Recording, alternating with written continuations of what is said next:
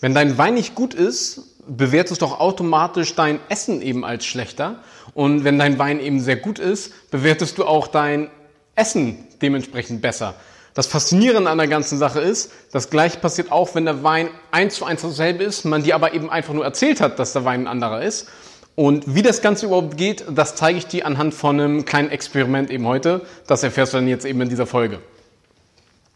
Es gibt ein Restaurant, das nennt sich The Spicebox und das wird von Brian Wansings oder wie der heißt äh, geführt. Der ist kein Koch oder sonstiges, sondern er ist eben ein ein Wissenschaftler, der unser Essverhalten untersucht, hat auch das Buch geschrieben, Mindless Eating, sehr, sehr spannend, äh, sehr spannende Arbeit einfach, wo er aufführt, wie unbewusst wir essen und was dabei eben alles für Vorgänge so in unserem Körper und vor allem auch in unserem Gehirn ähm, ablaufen.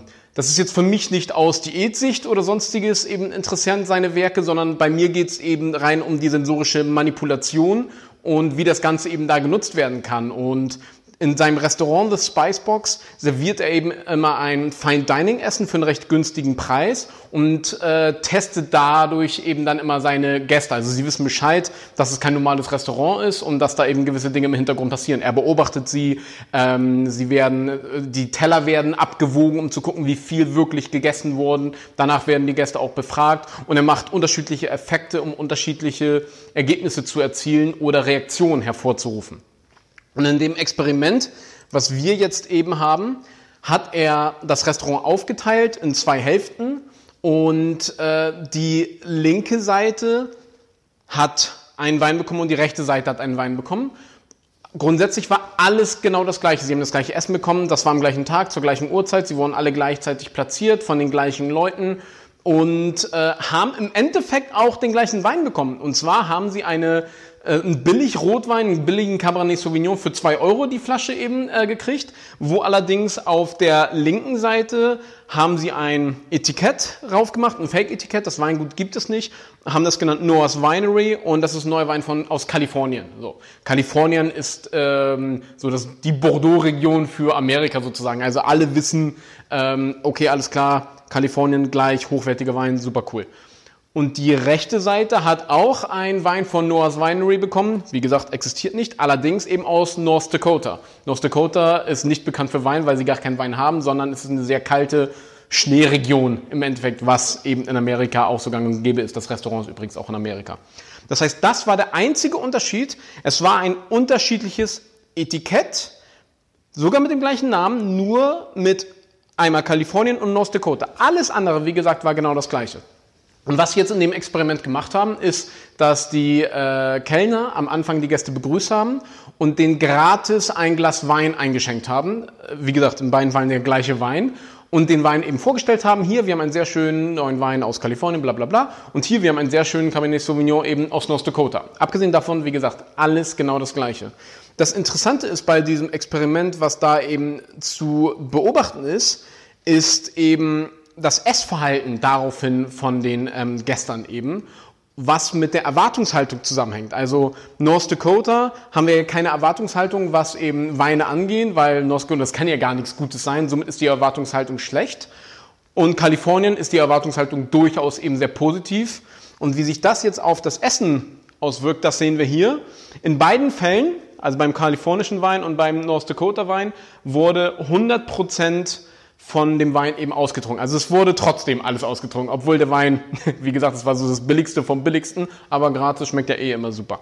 So, die Seite von dem kalifornischen Wein, die saßen insgesamt 15 Prozent länger, also an Zeit eben gemessen. Das ist allerdings ein Ticken verfälscht, weil sie würden sogar noch länger sitzen bleiben. Allerdings mussten sie rausgeschmissen werden, weil dann ja die nächste, ähm, die nächste Testgruppe kam zur zweiten Uhrzeit und sie das Restaurant vorbereiten mussten. Das heißt, die Zahl wäre höchstwahrscheinlich noch deutlich eben nach oben gegangen. Und insgesamt haben sie auch 11 Prozent vom Essen mehr gegessen, was sie herausgefunden haben, indem sie anschließend das Essen gegessen haben.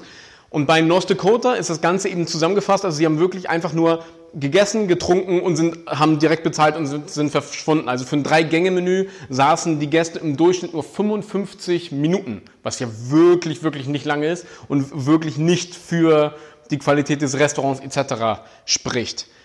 Das Ganze hat eben extrem viel mit der Einstellung zu tun. Bei einem kalifornischen Wein haben wir einfach eine sehr positive Einstellung von Anfang an durch diesen positiven Wein und somit geht es uns grundsätzlich ähm, sehr gut. Und bei dem North Dakota Wein war direkt die Einstellung, das kann ja nichts werden und somit ist das Ganze eben auch einfach nichts geworden. So sehr interessant an der ganzen Sache ist zu sehen, als die Gäste im Nachhinein befragt wurden und dann wurden sie eben auch aufgeklärt von wegen hier, übrigens, es war gar kein Wein aus North Dakota, sondern es war bla bla bla bla bla. Und glauben sie, dass sie vom Etikett und von dem Wein beeinflusst wurden. Sehr interessant, 100% der Befragten, also alle, haben gesagt, Nein, sie wurden auf jeden Fall nicht beeinflusst. Und oftmals können sich die Konsumenten dann sogar vorstellen, dass andere das durchaus beeinflussen würde. Jeder sagt, ausschließlich jeder sagt aber von sich selber, dass einem selber das nicht betrifft. Haha. so, und Fazit von der ganzen Sache. Wenn wir uns im Vorhinein einfach in den Kopf setzen, dass das Ganze richtig geil wird, dann wird es eben auch dementsprechend geil. Wenn wir uns im Vorhinein eben in den Kopf setzen, das wird nicht gut und das Essen wird scheiße, dann wird es eben auch ziemlich scheiße. Das beide funktioniert also in beiden Richtungen. Und das ist für uns Gastronomen eben extrem hilfreich, wenn wir eben wissen, wie wir zu Beginn direkt die Dinge ähm, zu beurteilen und zu verkaufen und zu präsentieren haben, einfach um den Gästen ein sehr schönes ähm, Gefühl in den Kopf zu setzen. Und auf der anderen Seite für dich auch als Verbraucher ist das Ganze extrem hilfreich, dass du nochmal mehr die Aspekte hast, dass du dich nicht täuschen lässt, weil, wie gesagt, dadurch lassen wir uns sehr leicht manipulieren.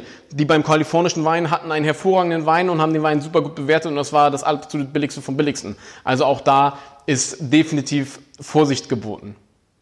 Das war es jetzt auch wieder für heute. Herausforderung an dich. Beobachte mal oder frag dich einfach mal selber, in welchen Bereichen ähm, du auch denkst, dass du dann nicht manipulierbar bist und lass dich am besten testen, indem du dir von Freunden oder von einer Freundin irgendwas ins Glas einschenken lässt, um dann wirklich das komplett neutral bewerten sollst. Eine Übung, die ich sehr viel in meinen Sensoriktrainings mache, die immer zu sehr, sehr guten Erkenntnissen eben auch einfach führt. Unbedingt hier auch die Einladung für unsere Facebook-Gruppe der Wagmo Taste Academy. Gesell dich da bitte mit dazu. Da tauschen wir uns immer sehr noch mal intensiver über solche ganzen Dinge aus. Mein Name ist Nikolas Kröger von der Wagmo Taste Academy und ich wünsche dir noch einen schönen Tag. Ich danke dir.